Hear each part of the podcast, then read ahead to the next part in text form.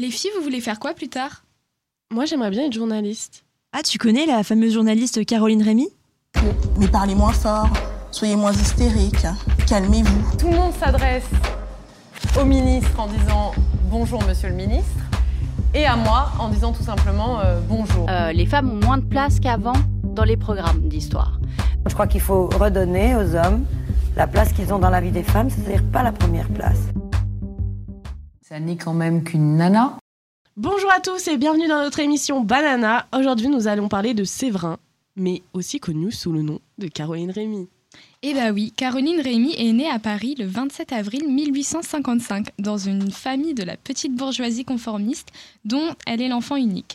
Sa mère tient le foyer tandis que son père dirige le bureau des nourrices à la préfecture de police. Il assure lui-même l'instruction de sa fille et lui apprend le latin, le, le grec et le piano.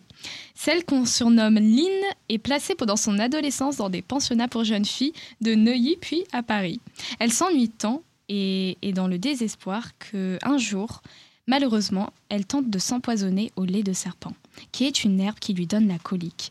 Le printemps de 1871 marque l'insurrection de la commune et la famille Rémy quitte Paris pour rejoindre les Versaillais. Ça ne s'est pas amélioré pour elle, malheureusement car on la marie à l'âge de 16 ans et demi à Henri Mondrobert. Malheureusement, la viole lors de leur nuit de noces. Elle accouche d'un fils et le laisse au domicile familial. C'est assez tourmenté chez elle. Euh, oui, je vois ça quand même. Enfin, vivre ça en, enfin, même si je pense que c'était assez commun quand même à l'époque que les femmes euh, elles s'étaient mariées de force et à se retrouver. Enfin, et surtout à son jeune âge, parce qu'elle avait genre 16-17 ans. Et elle décide quand même de, de, divorcer, de chercher du travail. Ouais, enfin, même si à, à ce moment-là, c'était pas. Je sais juste qu'elle s'est vite séparée de lui mais elle n'était pas divorcée parce que c'était pas encore autorisé à l'époque.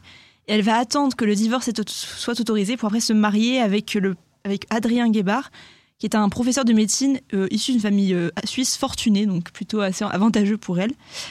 Et après, elle va faire la connaissance euh, de Jules Vallès à Bruxelles en 1879. Et en fait, ça va, il va y avoir une très grande amitié qui va se lier entre les deux. Et elle va aussi devenir sa secrétaire. Et euh, donc c'est à ses côtés en fait qu'elle va apprendre le journalisme et s'initier aussi au socialisme, qui est un mouvement politique. Et, euh, et d'ailleurs, le, le, le fait que son mari euh, soit dans une situation aisée va, pas permettre d'apporter un soutien financier au journal, donc le Cri du Peuple, qui est dirigé par Adrien Guébard, et qu'elle va aussi diriger avec lui. cependant, elle va en prendre la direction lorsqu'il va décéder en 1885. C'est la seule femme de la rédaction et elle signe ses premiers articles sous le pseudonyme de Séverin, du coup, pour euh, avoir un pseudonyme masculin, car à l'époque, les femmes n'étaient pas encore autorisées à trop publier d'articles. Oui, ou, alors c'était mal vu et on limite, on, ne voulait pas lire, quoi.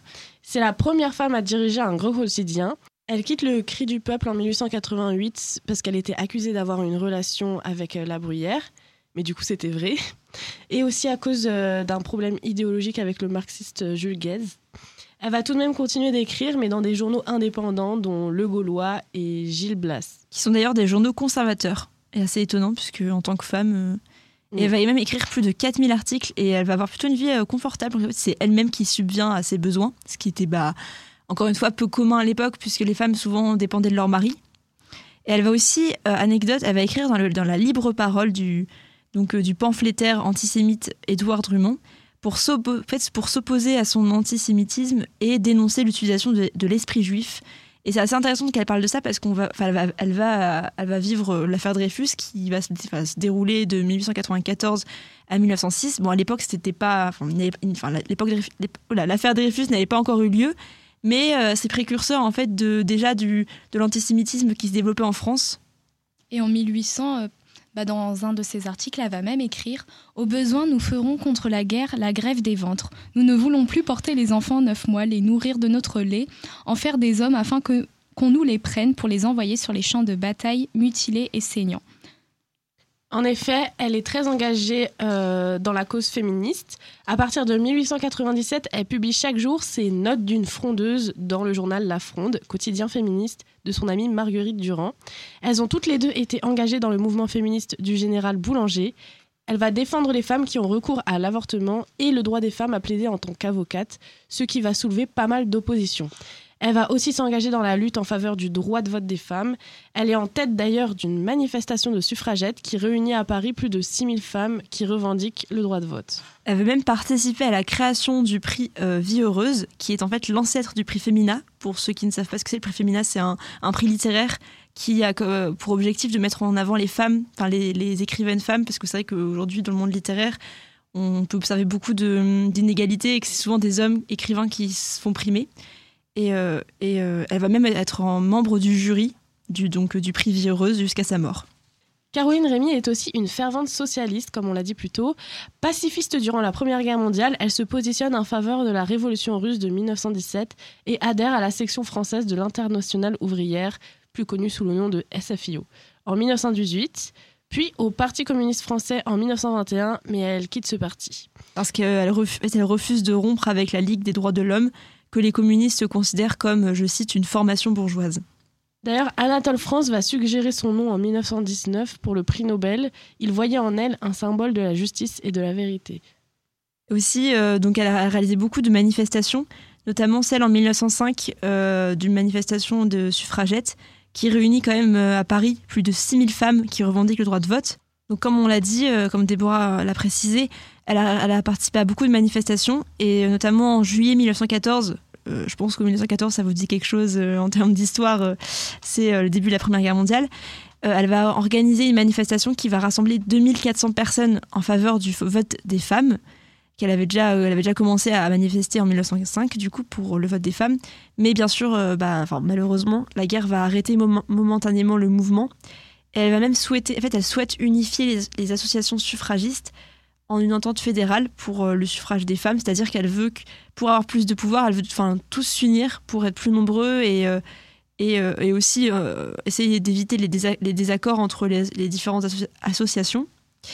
Et elle va aussi continuer à écrire dans de, nombreux, dans de nombreux journaux dans lesquels elle défend la cause de l'émancipa- de l'émancipation des femmes et dénonce les injustices sociales. Et comme je le dis tout à l'heure, elle va aussi s'engager dans l'affaire de Dre- Dreyfus, du côté des Dreyfusards. Et en 1927, pour l'anecdote, à 72 ans, elle pose sa candidature aux élections municipales au sein du Parti républicain socialiste.